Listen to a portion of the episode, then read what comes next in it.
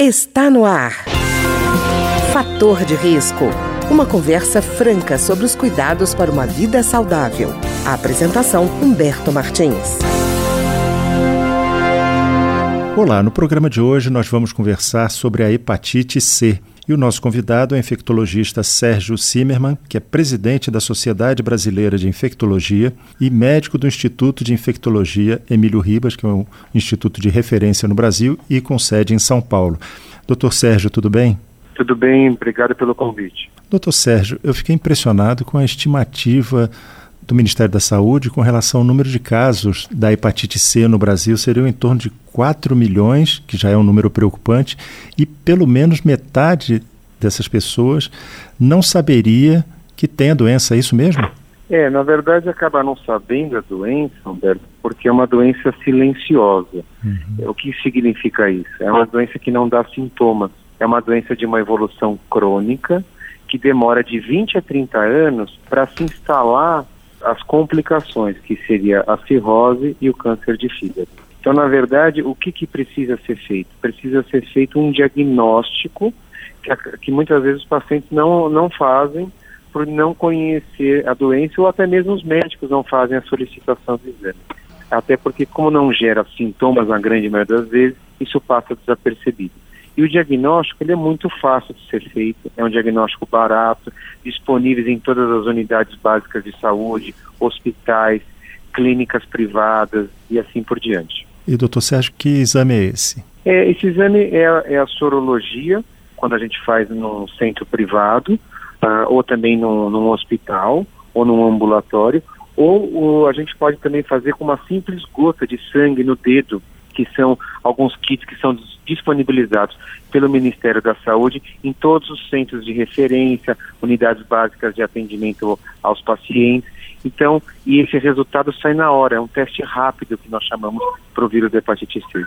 E doutor Sérgio, como é que acontece essa contaminação pela hepatite C? Hepatite C, é, basicamente, ela é transmitida por contato com sangue contaminado. Então, você, é, pessoas que fazem uso de drogas endovenosas, pessoas né, que fizeram transfusão sanguínea, ou, essa transfusão não foi de modo adequado, tatuagens, piercings, é, são todas possibilidades. Em questão à relação sexual, ainda é um pouco discutível a transmissibilidade da hepatite C. E, doutor Sérgio, a gente às vezes fica procurando é, situações é, muito complicadas, mas eu fico vendo que a contaminação pode acontecer até por situações bem corriqueiras, né? Manicure, pedicure, lâmina de barbear, escova de Sim, dentes. Né? Isso, né? é com o compartilhamento, porque você tem o sangue é, e você vai compartilhar, né? A, a, escova de dente já é uma, é uma questão que não deveria nem acontecer por uma questão até de uma higiene pessoal de cada um, né? As lâminas de barbear, muitas vezes as pessoas acabam se esquecendo, dentro da mesma casa, por exemplo, o pai não sabe que tem a doença, o filho vai lá e usa a mesma lâmina, também é uma outra maneira. Em relação a, a manicure, pedicure, é, alguns locais não têm uh, um procedimento de fazer, uh, tem uma estufa para você uh, fazer a limpeza adequada dos materiais, e isso pode também ser um fator propiciador para o desenvolvimento para adquirir a doença, né? Certo. E, doutor Sérgio, é, existe transmissão é, vertical, a chamada transmissão vertical de, de mãe, por exemplo, que tenha a hepatite C para o feto? Tem, você tem casos de, é, de, hepatite C com transmissão vertical e também você tem casos de, de hepatite C em até crianças, não necessariamente transmissão vertical, mas são casos muito mais remotos, casos difíceis de acontecer, não é a prática do dia a dia que a gente vê, sobretudo em consultório e nos hospitais. No caso dessa contaminação do bebê, nos casos que tem aparecido, ela se dá através da placenta, ela passa a barreira placentária ou é, acontece no momento do nascimento pelo contato com o sangue da mãe? O contato com o sangue da mãe, basicamente. Então você vai ter que ter um certo cuidado e uma certa manobra, mas e aí são uma situação muito particular disso acontecer.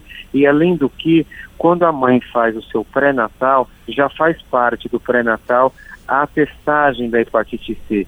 Então, nós vamos já saber se essa mãe já é uma pessoa portadora ou não, e aí tomar todas as medidas cabíveis e para auxiliar ela e o bebê.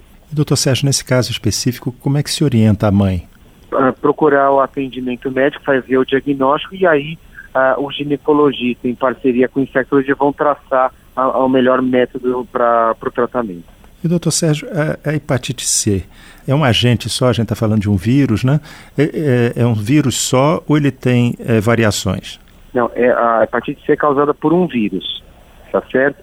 Uhum. E é, nesse vírus, quando a gente vai pensar já numa questão de um tratamento, eles têm algumas variações que nós chamamos de genótipos. São os uhum. tipos de hepatite C, que pode variar do tipo 1 ao tipo 6 e dependendo de qual tipo, você tem o seu tempo de tratamento de doença definido pelo protocolo do governo uh, e também os tipos de droga que você vai acabar utilizando. Certo, doutor Sérgio, é, a hepatite C, ela pode se somar a outras hepatites ou, ou elas são excludentes? Não, você pode ter é, pessoas que tenham mais do que é, mais do que a hepatite C. Você pode ter pessoas com infectadas com hepatite B e hepatite C, por exemplo é, hepatite C com hepatite A, hepatite C com vírus do HIV. Então, existe possibilidade de você ter infecções é, com infecções juntas. E, doutor Sérgio, no caso da, da infecção do HIV, ela pode ser agravada com essa com a infecção? Não, não necessariamente. É. Você vai só ter que fazer o tratamento. O paciente portador do vírus HIV, pelo protocolo do Ministério da Saúde, ele consegue até passar na frente para um tratamento por quê? Porque ele já entra numa situação especial. E também a resposta ao tratamento, ela também é muito boa no paciente com infectado. E no caso de tratamento, doutor Sérgio, como é que é feito esse tratamento? O tratamento, na verdade, é, ele é baseado no, nos guias do Ministério da Saúde, tá certo? E esse guia, ele vai determinar através do genótipo, os exames de sangue, os exames de imagem, e vai ver qual é o grau de lesão que você tem no fígado também. Baseado com toda essa avaliação, vai se definir quais são as drogas e qual é o tempo de tratamento. E é assim que é feito. É que eu não quero comentar com, com você todas as drogas, porque a gente tem um acervo não. importante de drogas uhum. e os nomes um pouco complicados para a população entender. Mas claro que numa questão de feito diagnóstico, feito eh, as manobras para você prosseguir, o médico vai escolher o melhor tratamento possível para o paciente. E doutor Sérgio, esse tratamento é longo? É, é, difícil a adesão do paciente ou não? Não, não é difícil. É muito diferente do passado. No passado nós tínhamos, as drogas eram subcutâneas, era um ano de tratamento, efeitos adversos gravíssimos. Hoje os efeitos são praticamente mínimos ou ausentes. É por administração por boca e na grande maioria das vezes, 12 semanas de tratamento. E a hepatite C, ela tem cura a partir cura, desse tratamento? Tem cura, tem cura, isso é importante, muito diferente do que nós tínhamos é, no passado, ela tem cura. Com esses tratamentos, ela chega na maioria das drogas até 97, 98% de cura, então não é motivo que, os pacientes, que as pessoas não procurem para fazer o diagnóstico e, por, e conseguinte se tratar e se curarem. Doutor Sérgio, a gente falou em prevenção, né?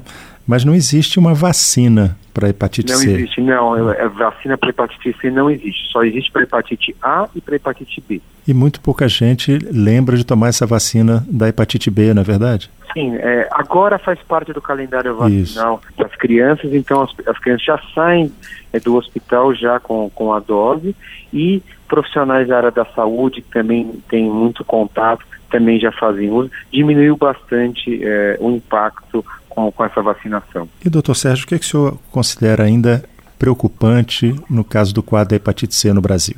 A preocupação é essa questão do diagnóstico que não está sendo feito, porque os pacientes não estão procurando as unidades de atendimento, eh, os médicos muitas vezes acabam esquecendo de fazer a solicitação.